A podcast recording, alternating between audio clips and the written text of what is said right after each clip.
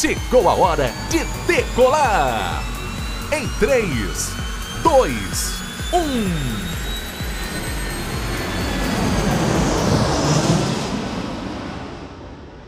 Olá, amigos, bem-vindos ao nosso podcast. Eu sou Rogério Chebab, advogado aduaneiro e empresário. Estou aqui com Ângelo Pichitelli, do Observatório de Economia da Cannabis. Bem-vindo, Ângelo. Muito obrigado, Rogério. É um prazer estar aqui. Eu convidei o Ângelo porque outro dia eu conversei com ele sobre a cannabis, isso e eu fiquei interessadíssimo nesse tema, porque uh, eu sempre fui muito preconceituoso com drogas, demais. É, Para vocês terem ideia, eu nunca usei maconha sequer, enquanto meus amigos na adolescência utilizavam isso, se divertiam com isso. Mas eu sempre tive muito preconceito, até pelo fato de que meu pai era delegado de polícia no estado de São Paulo. Uh, então eu cresci com, com isso na cabeça, que toda droga é proibida. Mas até conversar com o Ângelo, minha, minha mente abriu não para o uso da, da cannabis, mas sim para o lado do mercado da cannabis, né? Do, o, o, o quanto de negócios ele pode trazer. Ângelo, cannabis é diferente de maconha, que é diferente de cânhamo, me explica Vamos isso. Vamos lá. Cannabis é o nome científico, né? Então, na taxonomia de Linnaeus, como a gente tem uma série de espécies compostas por dois nomes, a cannabis é a cannabis sativa. Ela, potém, ela detém muitas propriedades. Na verdade, ela é uma planta absolutamente versátil. E ao longo da história, a humanidade acabou fitomelhorando, selecionando para finalidades específicas. Assim, existem cepas de cannabis, em inglês strains, é um nome muito comum também, inclusive no Brasil, que possuem propriedades psicoativas muito notáveis. E essa é chamada de maconha, naturalmente no Brasil, normalmente no Brasil, em função de ser justamente a gíria é, que há algumas, muitas décadas, na verdade, é, é utilizada aqui. Um, Existem outras cepas que são chamadas de cânhamo, um, que são justamente aquelas que possuem baixo teor psicoativo um, e que foram selecionadas com outras finalidades que é justamente existem diversas aplicações que geram, que hoje movimentam alguns milhões e que potencialmente vão chegar a bilhões de dólares em cadeias de valor das mais distintas. Um, o objetivo do cânhamo sempre foi, mais do que tudo, a fibra. A fibra que se encontra no caule e que pode ser utilizada para produção de têxteis, um, plásticos, é, concreto e uma série de outras coisas mais. Existem também outras partes da cannabis que também são muito interessantes é, a semente, a raiz e, principalmente, hoje, um dos mercados que mais movimenta dinheiro, isso é, é inegável, a flor. Que essa sim é a parte psicoativa e essa que chamamos de maconha no Brasil. É, eu estive, acredito, um ano e meio atrás no Colorado, em Denver, e fui para Boulder, que é uma cidade é, universitária, uhum. e eu fiquei impressionado, impressionado como a economia é movimentada com, com o uso da cannabis lá, principalmente o uso medicinal. Então lá você compra óleo de THC, você compra óleo de CBD. Há dois anos atrás eu estive na Itália, em Roma, e eu me, já fui para a Itália várias vezes. É a primeira vez que eu vi um, um lugar que vendia também essas coisas. Eu não sabia que na Itália era liberado. Agora, uma questão de 20 dias atrás, eu estive na Jamaica, que eu achei que era um, um país que liberava, que era totalmente liberado. Eu achei que eu ia ver as pessoas fumando na rua e lá é proibido. Lá só é liberado para fins religiosos, né? Que a, a, a religião é Rastafari, né? E para alguns casos, acho que medicinais, se eu não me engano. Uh, mas voltando, fui para a Flórida, nos Estados Unidos, e lá eles vendiam óleo de CBD não vi óleo de THC, não sei se lá é liberado fumar, mas eu vejo que agora os Estados Unidos, que é, na minha concepção era um país extremamente conservador, tem alguns estados que estão liberando. Né? Acho que a Califórnia também. Né? Exatamente. Por quê? O que eu fiquei sabendo de, do Colorado é que a economia andava bem mal e eles liberaram para melhorar a economia e melhorou muito, pelo Sim. que eu sei. Né? Me diga uma coisa, eu vou te fazer a pergunta que eu fiz outro dia na nossa conversa informal, que a nossa conversa informal levou três horas, eu não queria mais acabar a conversa. Por que, que foi proibida a maconha no Brasil? Vamos lá. Esse é um tema muitíssimo polêmico, Rogério. É... A cannabis ela foi utilizada pela humanidade durante milhares de anos. A história dela é literalmente muitíssimo mais antiga do que algumas das civilizações mais antigas que nós conhecemos. Para você ter ideia, o primeiro registro arqueológico que se tem história, que se tem registro, perdão, do da cannabis, tem 12 mil anos. Numa província, enfim, em Taiwan, que à época fazia parte do, enfim, do Império Chinês, a província de Yuanshan, na época. E basicamente o que encontraram foi uma peça de cerâmica que tinha marcas de cordames de cânhamo uh, na sua superfície. Ou seja, há 12 mil anos a humanidade já estava fazendo corda e eventualmente tecido uhum. dessa planta. Há algumas pessoas, inclusive o próprio Carl Sagan, um, astrônomo, enfim, um grande pensador do século XX, que chegou a aventar a possibilidade de a cannabis ter sido uma das primeiras espécies vegetais que a humanidade buscou domesticar. Disso não há provas, porém faz sentido, uma vez que ela é tão versátil. Ela é uma semente muito nutritiva, ela é uma fibra muito forte e de crescimento muito rápido. Agora, em relação à proibição, a gente pergunta, poxa, se é uma planta tão útil, por que se proibiu? Uma questão política, meu caro. Um, no final do século XIX, virada para o século XX, é, alguns países começaram a discutir proibição de substâncias, na verdade. Né? E, na verdade, não no final, mas ao longo do século XIX, uma, uma, uma tendência a se discutir comportamentos. É, o ópio, por exemplo, na China, que realmente era um problema de saúde pública, uma, um vício que mais de 25% da população masculina chegou a ser viciada em ópio na China, causando guerras, inclusive. E na Liga das Nações, isso no início do século XX, então, na Liga das Nações, é, começou -se a discutir, de fato, a assinatura de tratados de proibição ou de controle dessa substância do ópio, por isso que estou citando ela, a nível global. Liga das Nações, uh, lembrando, um órgão que precedeu a ONU. Então foi uma tentativa de ONU depois da Primeira Guerra Mundial, que deu errado, porque a Segunda Guerra Mundial acabou acontecendo, se descredibilizou completamente essa, esse órgão internacional, e depois a ONU veio para preencher a lacuna. Um, quando então se estava discutindo a proibição do, do ópio, é, alguns poucos países propuseram a proibição de uma outra substância, uma outra planta. Essa sim, a cannabis. Três países foram estes: o Egito, o Brasil e os Estados Unidos, de acordo com alguns historiadores, entre eles Jean Marcel de Carvalho França, que escreveu o livro A História da Maconha no Brasil, um excelente livro que ajuda a contextualizar e que vai dar muito mais profundidade a esse tema que vou abordar aqui com substantiva superficialidade, uma vez que seria toda uma conversa só para tratar desse tema. É, Egito é um caso que eu confesso não consegui até hoje entender muito bem. Vi algumas fontes dissonantes, uhum. então eu foco muito mais na análise que essa sim me aprofundei, que é dos Estados Unidos e do Brasil. Os Estados Unidos tinha um contexto muito complexo, em que, por causa da Revolução Mexicana, um fluxo de imigrantes grande acessando o país pelo sul, o que criava, o que criou, e enfim, até hoje isso existe no, na, na sociedade americana, o sentimento xenofóbico. Eles e nós somos uhum. diferentes. Eles parecem diferentes, eles falam diferente, eles comem diferente, eles. Sim. Tudo é diferente, né?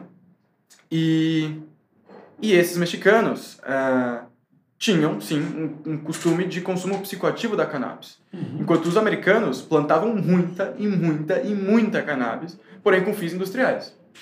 Desde, na verdade, a independência dos Estados Unidos, os próprios Founding Fathers falavam: nós precisamos plantar cânhamo para potencializar a economia do país. Sim. Era uma safra tão comum quanto o algodão. Uhum. É, além disso, existia a questão do, do, da população negra americana estar desenvolvendo expressões culturais que também chocavam a população, enfim, a, a, a, aqueles que eram um pouco mais conservadores. Então, o jazz, o blues, o blues e o jazz, na verdade, depois, eram estilos musicais que iam muito em contra ao que era vigente na época. Incomodavam. A cannabis é uma das plantas mais versáteis que a humanidade já teve contato. E não é à toa que durante milhares de anos ela se expandiu por todo o mundo e ela criou um, ramificações tantas, né? Seme cepas que produzem muita semente, cepas que produzem muitos fitoquímicos com efeitos sobre o organismo humano e animal também, é muito interessante também lembrar isso. É, cepas que produzem um caule longuíssimo, que a fibra então vai ter uma potencialidade têxtil muito interessante. Mais recentemente, estudos da, do miolo do calo, que um, se chama canhamisa, em espanhol, é, o, o, o composto, e que desenvolveu-se bioplásticos e até um tipo um substituto ao concreto feito com maconha. Tijolo. Tijolo, exatamente. Então, tijolo, concreto, bioplástico, tecido. Tecido, cosméticos também, Cosméticos. que inclusive são um, um tema que está muito em voga no exterior, os cosméticos de cannabis. Ah, ademais, é, é um papel, é muito interessante também Papel, citar papel isso. você me falou da Bíblia. Exatamente. A Bíblia de Gutenberg, a primeira Bíblia que Gutenberg imprimiu, o primeiro livro impresso, imprensa, a imprensa começou em papel de cânhamo, papel de maconha. Uhum. E, enfim, é, e um papel, inclusive, que tem uma história longuíssima, na verdade. É, de acordo com as minhas pesquisas, ah, inclusive no próprio livro do Ron Robinson, é indicado que no século I a.C., na China, inventou-se o primeiro papel feito de cânhamo. Uhum. Ou seja, é uma planta que desde lá atrás a humanidade já estava inventando e inovando com ela. É boa para a terra. É boa para a terra, muitíssimo. Então, essa, essa, essa característica é, química ou biológica dela é muito interessante. É, ou seja, é uma planta bioacumuladora. Trazendo aqui os, os nomes mais técnicos para manter a credibilidade junto ao ouvinte, porque eu sei que é um tema muito polêmico. Uhum. Mas vamos lá. Então, é uma planta bioacumuladora. O que isso im- implica? Ela consegue absorver compostos que estão no solo, inclusive compostos que a gente não deseja que se permaneçam no solo, então metais pesados, como você falou. E, e isso cria tanto uma potencialidade positiva quanto uma negativa. Fique bem claro. Então, po- quando é positivo é quando você faz isso com essa finalidade. Então, você vai fitorremediar o solo utilizando cannabis. Esse é o, é o, é o conceito também, fitorremediação. Agora, se você vai criar uma cannabis para o consumo humano, isso pode ser um problema. Porque ela vai ter uma concentração alta de ahn, metais pesados na, na, nela. Então, se você vai fazer um extrato medicinal, é, é, é crucial você fazer o teste para presença de metais O pesados. plantio seria só para limpeza do solo. Para limpeza e também é, nunca vi nenhum tipo de, de argumento de que a fibra vai causar danos ao organismo por ter é, essa concentração de metais pesados.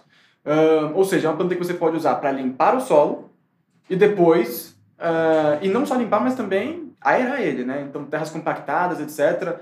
Já li muita coisa que fala que a cannabis é uma planta tão, mais tão, mais tão guerreira, tanto que no inglês é chamada de weed, né? Uhum. Mato. Porque tem, tem lugares que você vai em que na beira da estrada tem pé de maconha crescendo. No norte da Índia, na beira de estrada, tem pé de maconha crescendo. Até na Coreia do Norte tem pé de maconha crescendo na beira da estrada, porque lá eles simplesmente, enfim, focam em outras coisas do que a, a, a, a, o enforcement dessa, dessa, da destruição disso. Até porque custa dinheiro. Se a gente for ver o custo da guerra às drogas, são- é um orçamento multibilionário. É, E lá Uhum. não é uma prioridade nesse caso. Sim. E, e em inglês, um, o nome para isso, para essas cannabis selvagens, é ditchweed. Mato de vala. Maconha de vala. Uhum. Porque ela cresce na beira da estrada, quando você está nos rincões do interior, volta e meia você consegue encontrar. Ah, Antigamente, porque ela nascia naturalmente, e hoje, porque volta e meia algum canabista pode querer jogar uma semente pela janela para poder tentar iniciar. Esse processo eu confesso que eu baixei, mas eu ainda não li. Eu quero ler a fundamentação da concessão da liminar pelo juiz. Mas pelo que você sabe, eles conseguiram uma liminar para plantar cânhamo para produzir, sei lá, papel, tecido, que seja. Exatamente. É, Claro que sempre tendo um controle do governo para ver se não há um desvio para sim. para também- uso recreativo, que é proibido. Exato. E também é, o cânhamo, na legislação internacional, vai variar de país para país qual que é a quantidade de THC permitida. Uhum. Então existem países que permitem até 1% de THC. Ou seja, se tiver menos de 1% de THC, é considerado um cânhamo industrial, você pode plantar. Outros países falam, não, é 0,8% de THC. Outros falam, não, é 0,3%. O Brasil foi absolutamente restritivo, é 0,2%, se não me engano, nessa decisão. Mas É, o que, que é isso? A planta só pode ter isso? Só pode ter isso E como se controla isso? em certos momentos do cultivo, se colhe amostras para fazer Se análise. tiver mais, eu tenho que cortar a planta. Destrói tudo. Se incinera a produção. Ou seja, Mas, mas, o- mas THC não fica no tecido, você não vai fumar um tênis. é justamente esse medo de que uma, uma, uma flor. Ah, o problema está na flor. É, então, porque a flor é o que produz o THC. destrói a flor. Oi? Que Mas haja a um lei- controle. Mas a lei, a lei não foi formada, não é uma lei, mas a decisão não foi nesse sentido. E, na verdade, a argumentação, a própria fundamentação, pelo que eu, eu conversei com pessoas que tiveram uh, ah, um, acesso a, a jornalistas, etc., conseguiram falar com o pessoal, o que me disseram é que um, justamente foi no sentido de... E, e, é baseado em legislação comparada também. Né? Quando você buscar a legislação americana, etc., eles falam, ah, uh, tanta concentração de THC, nos Estados Unidos, se não me engano, é 0,8, mas cabe eu uhum. revisar esse número. E também existem uma série de, de, de dificuldades em função disso. Porque falam, ah, em que época você vai medir? Porque Sim. a concentração muda ao longo do tempo. Qual parte da planta você vai medir? Porque a flor do topo é muito mais potente do que as flores laterais. Porque é a que recebe mais fluxo de seiva e que acaba sendo melhor nutrida. Então existe uma discussão muito grande em relação a se, o, se, a, se a legislação, se o, o legislador, ele vier pegar só a flor do topo, eu me dei mal. Agora, se ele pegar todas as flores e fizer a média, eu consigo ficar na média. Eu consigo estar dentro da lei. Então, até esse é o nível de, de detalhe que a legislação tem que ter, tem que levar em conta, porque senão ela cria um, desafios, um, entraves a, a, ao desenvolvimento do, da indústria e perde-se em geração de emprego, em geração de riqueza e, mais do que tudo, na possibilidade de existir uma matéria-prima que é muito mais amigável ao meio ambiente no momento em que a gente está realmente muito mais crise. amigável ao meio ambiente, Exatamente. porque usa menos agrotóxico. Então, antes de tudo, eu acho que é sempre importante uma fundamentação histórica. Né? Eu acho que cabe a qualquer empresário compreender o setor, e não só no nível operacional, mas também da onde veio, para que se planeje e conheça essas potencialidades do para onde ir e é algo que falta no empresariado da cannabis no Brasil. Uhum. É, infelizmente, é um nível de conhecimento muito, muito, pobre muitas vezes. Então, recomendo em português A História da Maconha no Brasil, excelente livro, Jean Marcel Carvalho França. Jean Marcel Carvalho França, editora Três Estrelas, História da Maconha no Brasil. Um livro breve, curto, mas muito denso e excelente. É, muito sensibiliza, sensibiliza bastante também. Um, o resto da bibliografia, infelizmente, é em inglês. Okay. Um, no Brasil existe pouca oferta de livros no nosso Gostaria que você lesse os títulos, o autor e, e a editora. editora. Excelente. Então, vamos lá.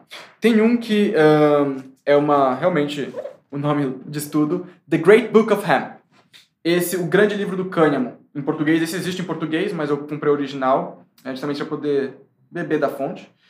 de Rowan Robinson, publicado nos Estados Unidos pela Park Street Press. Uhum, ok. Um, excelente livro, também dá uma visão bem generalista dos usos espirituais, medicinais, da história, industriais, etc, etc, etc. Excelente livro introdutório. Existe outro sobre a história, que foi um livro que me ensinou muito também, chama Getting High, Marijuana Through the Ages. Esse não existe em português, de John Charles Chastain, pela editora Roman and Littlefield. Uhum. Uh, pela Amazon se encontra todos esses livros. Okay. Foi justamente onde comprei. É, existe um autor que eu gosto muito, que inclusive vai lançar um novo livro agora. Ele chama Doug Fine. Uh, esse aqui é o segundo livro dele. Era um jornalista, se não me engano. Ele começou, o primeiro livro foi justamente uma jornada de buscar ter uma pegada de carbono menor. Ele descobriu o cânhamo por causa disso. Uhum. Depois ele realmente fez um livro somente sobre o cânhamo. Desculpa, sobre a, a maconha. O segundo livro dele foi chamava Too High to Fail, sobre a maconha medicinal no norte da Califórnia. Depois que ele começou a entender melhor como tinha um potencial e como era apaixonante o tema, ele escreveu Hempbound, foi uma pesquisa de acho que três anos, só sobre um, as potencialidades e as inovações que estão sendo realizadas em cima do cânhamo, e ele se tornou um fazendeiro de cânhamo. Uhum. Ele resolveu pegar todas as economias dele, investir no negócio, e ele está agora escrevendo o, um, o, o, próximo livro, o quarto livro, em que ele narra justamente a trajetória de se tornar um fazendeiro de cânhamo ele mesmo. Qual a editora? Um, editora Chelsea Green. Uhum. Chelsea Green. Um, Doug Fine, Hemp Bound. Excelente livro. E por fim, aqui vem uma provocação. Uhum. que é um livro que vai tratar sobre os extratos de cannabis, que sim, podem ser medicinais, uh, mas que também tem um efeito pura e simplesmente recreativo muitas vezes. Esse chama Beyond Buds, Marijuana Extracts, Hash, Vaping, Dabbing, Edibles and Medicines. É do Ed Rosenthal com David Downs. Ed Rosenthal é uma referência dentro do setor, é um uhum. pesquisador de muito, muito tempo, inclusive uh, artigos científicos publicados, não só livros. E esse é um livro que vai falar sobre os métodos de extração, inclusive já está um pouco desatualizado, porque foram inventados muitos outros métodos desde então. Livro, então, pela editora Quick American Publishing, Beyond Buds, Além das Flores. Né? Buds é o nome que se dá às flores lá no, nos Estados Unidos. E aí ele trata pura e simplesmente dos métodos de extração e suas aplicações. Bacana, é isso daí. Uh, eu agradeço, achei maravilhoso. Gostaria de, uma, de ter uma palestra dessa, um evento mais longo, com mais pessoas participando ao vivo para poderem perguntar. Eu agradeço a você, Ângelo Pichitelli, do Observatório de Economia da Cannabis. Eu sou Rogério Chebab. Obrigado a todos. Muito obrigado a todos.